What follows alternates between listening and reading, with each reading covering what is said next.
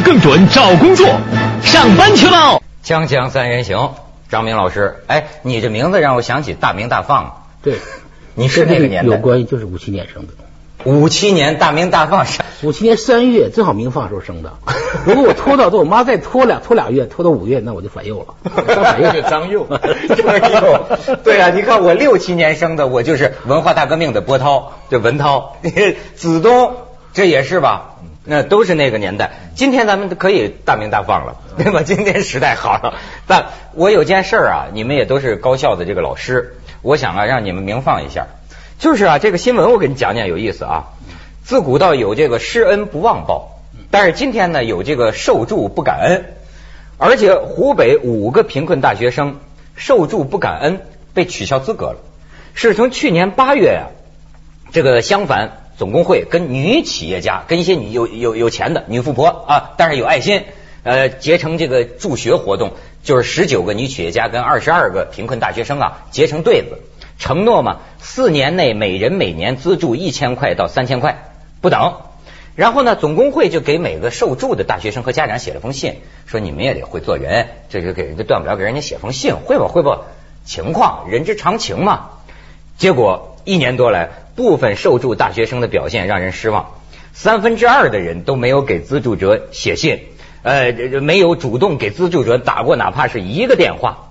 有是有一名男生倒是给资助者写了封短信，可是信里边的内容主要是诉苦，强调我们家庭如何如何困难，希望资助者您再次慷慨解囊，就是这个内容。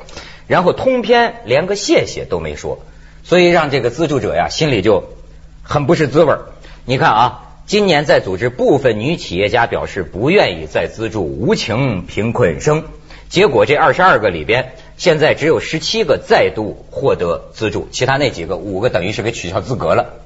哎，这事儿我觉得挺挺有的聊，很好笑哈。女企业家资助男大学生，哎，这有什么关系？徐老师，你这真能打岔。中国人一般理解说女性的心比较软，而且同情心，而且你看女性她也比较重视这个情感互动。就说你你资助了呢，其实未必，其实未必。资助了呢，还得知道这个资助对象，这个个别一帮一一对红，还得定期汇报，很少啊这种情况。哎，那你是什么意思呢？什么意思？就是说，就是很少啊。你在别的地方获得赞助哈，获得资助哈，这个施主就在你边上，还要不断的汇报。你看我我的反应，我我当然知道了。这个报道呢，说的是大学生现在不感恩，嗯，现在的独生子女这一代人呢不感恩，他们得到的东西是天经地义。这个我我们都讲过好多次了，我也有有体会，我也看到过很多这样的例子。可是这件事情我始终觉得有点奇怪，一个是资助者吧，奇怪，资助者是这样，就是说资助者实际上你是施恩是不求报。不求报是吧？应该是不求报，说这个很多是匿名匿名资助，这个是更一般都。实际上，实际上来说呢，就是说是来说，就是说我们资助呢，实际上是完成我们一个心愿。他这个他跟这个资助的初级阶段，哎，跟受助者是没关系。但是中国传统的资助，多数是要受报的，就是你要至少你对我有点表示，你说声谢谢。一年一千块钱，还要常常。他这个我是见过有有的那个明星啊，就后来给缠上了，也确实有这种情况，就是说我捐助了一个人，到最后啊，这个人变成缠上他了，就是啊，不停的给他写信，甚至找他，你再不光是明星，一般人也有。原来那个原来就是那个希望工程的时候，一对子经常有，身边就有经常见这种事儿。所以后来我就是这样，我认识的我才我才才资助啊，不认不认识的我根本就不资助，你没办法没法做。他这个问题就是两边都有，就是我们说你第一个初阶段，我们的确有这种，就是说很多人他私他私恩求求报，你也你无可厚非，就是说你咱也合理，这也合理，也总比总比不私要好，对对对？不私也好，总总比还不人文，人之常情。哎，但是张老师，你整天在学校里待着，确实像徐老师刚才说的，我也是最近听见有的父母啊都在感叹。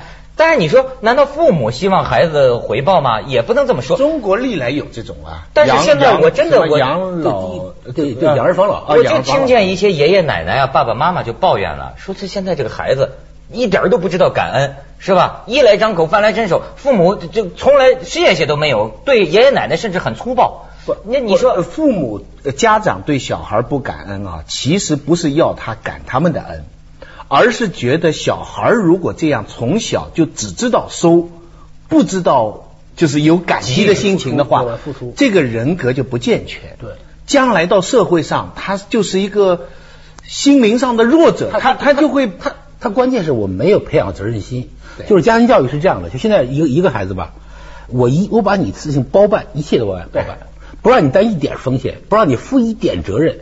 你这种教育方式，嗯，他自然的来说，最后他就没有责任感，他自然就不会对你感恩。我只要考该做，我只要考上大学，那你就应该给我提供所有。家长很多人，你再好好学习，你再好好学习，什么都你干，你是一丁点儿，你拿饭都给你盛到那个面前，恨不得喂你。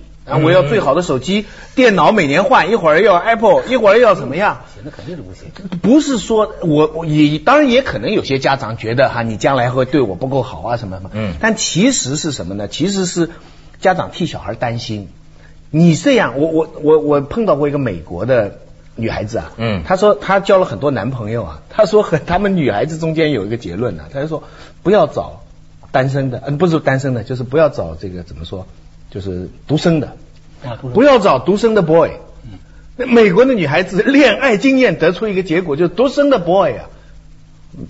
那别到中国来了，到中国来，中国都是这样，是问题特别严重。我们现在教书，就每现在我们这几茬都是独生子女，全是。哎，你男孩子，男孩子是问题极其严重。为什么男孩子问题？为什么呢？就是说中国一向重视男孩子。如果你一个孩子还是男孩子，宝贝儿。如果你这个宝贝儿呢，学习还不错，就更宝贝儿了。对，学习好的能考上像我们学校人大或者北大，那你是宝贝儿之中的宝贝儿。对对对，到北大人大，然后他觉得他天之骄子，然后一大堆骄子碰在一起，谁让谁呀？完了，一塌糊涂，完就是根本没有责任心，一点责任心都没有。你能举出例子来吗？就是说，比如我们不不用一把一把的，就什么呢？呃，一什么课都不上，全部挂掉。你说的这这这这你不像话！你这爹妈这好不容易让，他们让我考，无所谓，挂就挂了。那退学怎么办？退学退学呗。啊，就这么说。我我不写过文章，我说我说这个这是无所谓一族啊，我而且男生居多，男生居多。我就我因为因为你当老师的这样，你激励他，首先他得有点有点有有点上进心是吧？才能激励，哪怕这个上进心不是太正正确，你也可以激励。如果他一点都不在乎，你怎么激励啊？哎，你说的这个还真有意思。我认识一些小妹妹啊，我就发现呢，你讲他们的这个恋爱体会，我发现其实女人呢，她还是有本能的。再年轻的女孩哈，她基本上找男朋友啊，还是希望找个有出息的。呃，但是有时候会听这些小妹妹讲她们男朋友，她会抱怨什么呢？就是跟她同龄的了，这小男朋友说呀，他这个整天就打游戏。整天这这也也也不也不上课，你看连这个小女生也会对她的小男生有这种失望，觉得没追求，这这这个没出息。不涉及人口政策。我有个朋友最近跟我说，他两个小孩，他说直到他第二个小孩出生，他才知道他第一个小孩有多大的问题。在第二个小孩出生之前，他一直以为他第一个小孩是 perfect，又漂亮又好又聪明又听话。直到他有了弟有了弟弟妹妹以后，才发现他是人格上、性格上的各种各样的缺点。他根本不能容忍有一个人跟他争夺、谦让、尽一个责任。所以，所以这种问题，当然我们人人口政策我们无法议论了。但是，但是这样的这种心理，所以现在你说大学生一代出来都是尖子，对不对？那尖子碰尖子一起会怎么样的一个情况？非常难，就是。我感觉就是这回，就是现在目前来讲，就是我们当老师的，如果你要负责任的话，面临的真是前所未有的困困局。怎么呢？就是你怎么教？因为你不是说我就教教给你点知识，这不是这个都是那个东西，你自己看都可以。对。关键说你这个人格怎么培养？对不对？你起码你有责任心吧？还有你这大学老师关心学生人格培养的，我我当然关心了，任何当然关心了都会想。对，后来我不，后来就后来就之所以有出事儿，也是因为这个。我就是因为觉得我这个觉得觉得这个事这个大学现在不像话，你这个学生现在这样状况了，你大学还得一劲儿就奔钱去，就就摆官架子啊，不像话嘛。因为因为学生状况是在恶化。就是说，你不是说他聪明程度，比如他，比如说知识获取那个这个那个能力，可能也也都挺强，但就是个人格扭曲的问题。人格扭曲啊，扭曲的问题非常厉害。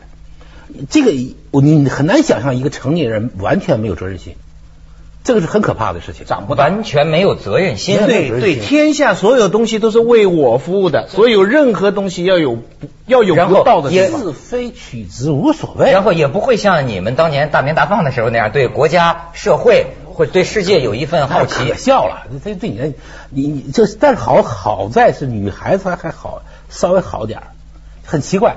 嗯，就。而且现在脾气好的都是女孩子，你你现在就就引导到下一辈，就是我们研究生，女孩子越来越多，嗯，越来越多了。男孩子无所谓啊，考不考不不不在乎。哎呀，这是这这个符合我感觉，好像这个我觉得什么地球两极偏转呐，阴阳要要要要三十年河东，三十年河西了。多点女企业家，我现在是感觉到这个真的男的颓了，男的一般啊容易慵懒。不爱干活，没什么进取心。那，女的呢，现在正处于野心勃勃的阶段，你知道吗？她这她是像一个新生的一个初生牛犊不怕虎，憋了两千年了，没错，憋两千年，该让他们喷喷了。锵锵三人行，广告之后见。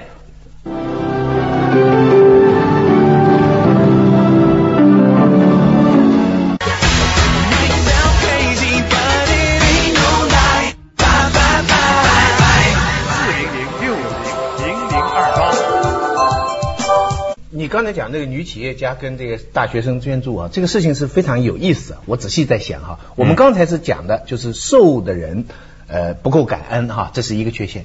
但是给的人是什么样情况呢？我觉得不妨境界高一点，真的，因为我认识的呃朋友哈，我发现其实帮人呢有三种情况。一种情况，有些人是什么呢？他是觉得我帮了你对我有利，我才会帮你，否则的话不会帮你的。嗯，地位再高，权力再大，都这样，这样的人很多嘛，对不对？第二种是什么呢？他会帮你，但是帮了你也不一定对他有利，但是他会提醒你，他会让你知道是我帮你的，不一定是当时或者事后也让你知道我帮了你这个事情了。嗯，还有第三种人，就是帮了你了，忘了。我们私下议论 刘凡就是这种人，就他帮了你哈。事后很多一群人说啊，当初你你我我们我们这个计划是你弄的啊，是吗？是吗？哎呀，我弄的不够好啊，对不对？就是其实我们都应该像第三种人这样这种境界，我自己都达不到，哎，我自己达不到，但是我觉得应该有这种境界，对不对？是，但是其实我考我考虑另外一个问题，比如说像贫困学生，可能未必像我们刚才讲的那种独生子女这样的一些问题，嗯，可能贫困学生农村来的，可能未必有这么娇惯，嗯。他这个不感恩呢，他可能有另外的因素。就是我觉得啊，就是说，包括我我接触那个，就是城市里头那些那些民工的第二代，嗯，就是打工子弟小子子弟学校那些孩子，还有好多记者都都都报道了。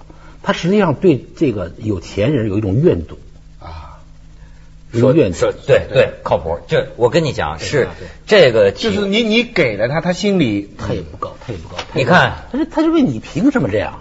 对，你凭什么有钱？为什么我生下来我就不该我就不该得到这些？他就不他就他就对这个社会的不平等有一种本能的这种，因为因为第一代啊，他他不一样，第一代他来从从农村来到城市，这个这个他还好一点，还感激，他拿到一点好。第二代他生在这儿啊，他觉得我凭什么？你同样生下来的你这样，你去坐坐轿车，我为什么要这样？这个这个说起来不好说哈，但是实际上每个上过大学的人都有体会，就是一般来自农村的。家境比较贫困的学生，当然有很多他们是非常善良、非常好的，但是也有一些照这个相反总工会，你说他这个，他说他说他觉得这事儿让他很尴尬，因为他感觉部分贫困生心理上就像你说那个人格扭曲，极度自尊又极度自卑，在这样一种情况下，而且你要包括你比如说宿舍里，我听有的女生讲啊，最涂脂抹粉的、最要弄钱的，甚至是傍大款的，往往是家境不太好的。他会比，你知道吗？因为他拿这个当成一个自尊心的一个衡量，你知道吗？他比这个东西，男同学也有这个。你你你注意到没有？他们不是好多人都在聊。你像当年，你像毛毛毛主席这样的人，他也是他的一种动力，上进呢。另外，他从农村来，你想在北大那些人，陈独秀他们都在 上上大学，他当一图书馆管理员。哎，这照那个什么阿德勒还是谁什么的学说来说，未必不是一种成伟人的动力。你现在很有些农村的这个学生，你会感觉到。他心里你往坏里说叫怨毒了，但是有的时候他会格外的用功，他会比城里的孩子啊都用功。对，没错，你讲的真对。你仔细想想，那个五个被取消资格的那个那些大学生，他们得到了，他知道哪一个人哦，知道这个女企业家是谁哦，对不对？然后要定期的，他应该给他汇报哦。然后你就拿一千块钱吧，嗯，对不对？一年就资助一千块钱，然后要他感恩啊。他可能没忘了这件事情，可他心里觉得。他是个你你我我有时候我我们就讲什么绝来之食嘛，嗟来之食，哎，嗟来之对食嘛。你你你这是就是你你这个你要给你的我给你给你的给你，然后你就这样，他就就觉得不舒服嘛你。讲老实话，我我我我作为主持人，我有时候主持一些事儿是好事儿吧，慈善吧。可是我个人啊，我不知道有什么意义。我个人觉得好讨厌，就是说捐钱哈，然后然后下一个叫现在我们请十位受助的贫困大学生上台来接受捐赠，哗，这十个就就站上来。你说人家家里也穷，你那哎呦，好好好，谢谢你，谢谢千恩万谢。你说这个这我我我觉得这有什么劲呢给？人脸上贴标签儿对啊你低人一等。对呀、你进美国的名牌大学，你假如考得好，你只要证明你家里穷，你就可以拿到经济资助。而这个资助是，他就是学校给他，当然是很多人捐的，可是并不会说是某某一个店铺的老板捐的，某某一个超级市场的股东捐的。对你得想啊，为什么这么多自杀的，动不动就我就哎你你在大学知道了，怎么现在就动不动就自杀，包括人格？我那天还听说，就北京某著名大学一个呃说，哎我们宿舍一女同学疯了，就就就就干什么 送送医院去了当时就疯了，疯了几天就好了，又又上。这为什么？你比如说像有些家境比较差的学生啊，你得想，你想有些人是。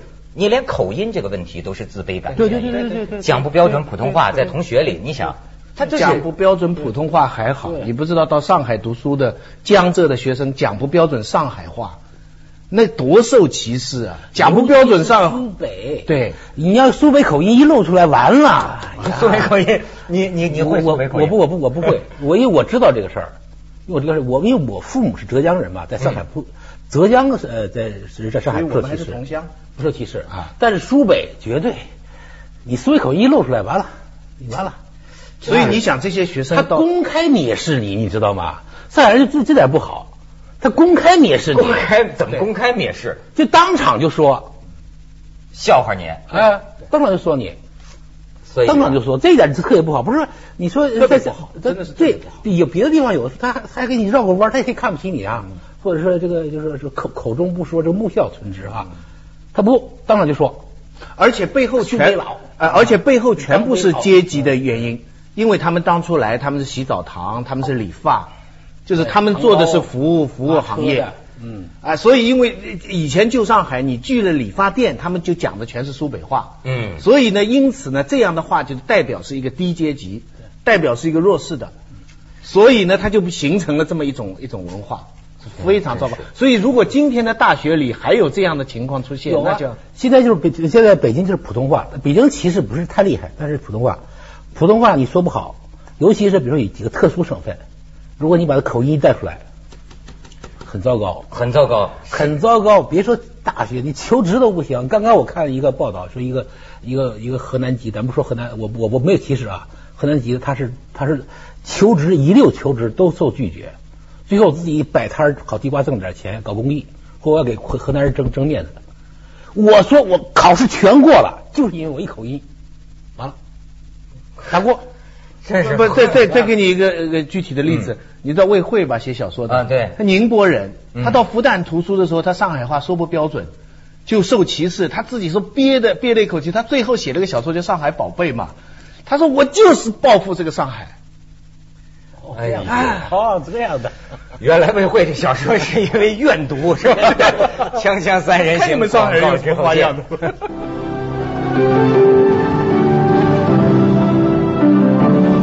呃，一说到素贫，其实我想要另另另关于高校另外一个话题，就是说呃，发改委那个就前几天他公布，现在高校欠债呢，就是贷款的欠债没还的是两千零一个亿，全国的全国的高等院校哎，北京的债欠贷银行的，啊，呃，这个北京的高校更严重，它大概每个学校平均下来，它的收入的百分之五十一都要用于还贷。这个这个问题很严重了。你你高校是一个什么呢？是一个非盈利性一个机构，嗯，你没有，实际上你没有贷款资格的。嗯你贷了这么多的没偿还款能力的没偿还能力的嘛？那他为什么要贷款呢？他就是扩招嘛。当时教育部给个给个说你扩招，你国家国家你不给拨那么多钱，不给拨扩招的钱，完了学校就靠贷款来扩招。但是问题就是说，你为什么要扩招？不是扩招不是赚钱的吗？他不是收学费的吗？扩招赚钱，呃，扩赚钱是收学费赚钱，但是扩招过程中你盖大楼啊，啊，你增加老师啊，对啊，费用都增加了。加费用啊，你盖个楼多少钱？你收费啊，这就是现在说的高校大跃进。哎，大跃进。啊对，中国的这个教育市场化，这个大跃进，大跃进的成果是什么？就是现在中 国的大批人失业，中学生升大学这个比例超过香港，香港只百分之十几，中国国内是大城市我们已经快跟现台湾差不多了，台湾说十八分就可以上，啊。我们这儿已经也差不多了，我看也是但是接下来找工作就麻烦了，很麻烦。所以我们刚才讲今年是一今年是大概一百万吧，就说这个这不是我估计我想到你说他全国高等院校欠债两千零一个亿，一个亿。那他要还呢？国家给他钱还吗？他这还不了啊，这国家靠给的钱收每年还创收啊得开销啊。它实际上高校我都据我所知，基本上是就是这个这个都入不敷出。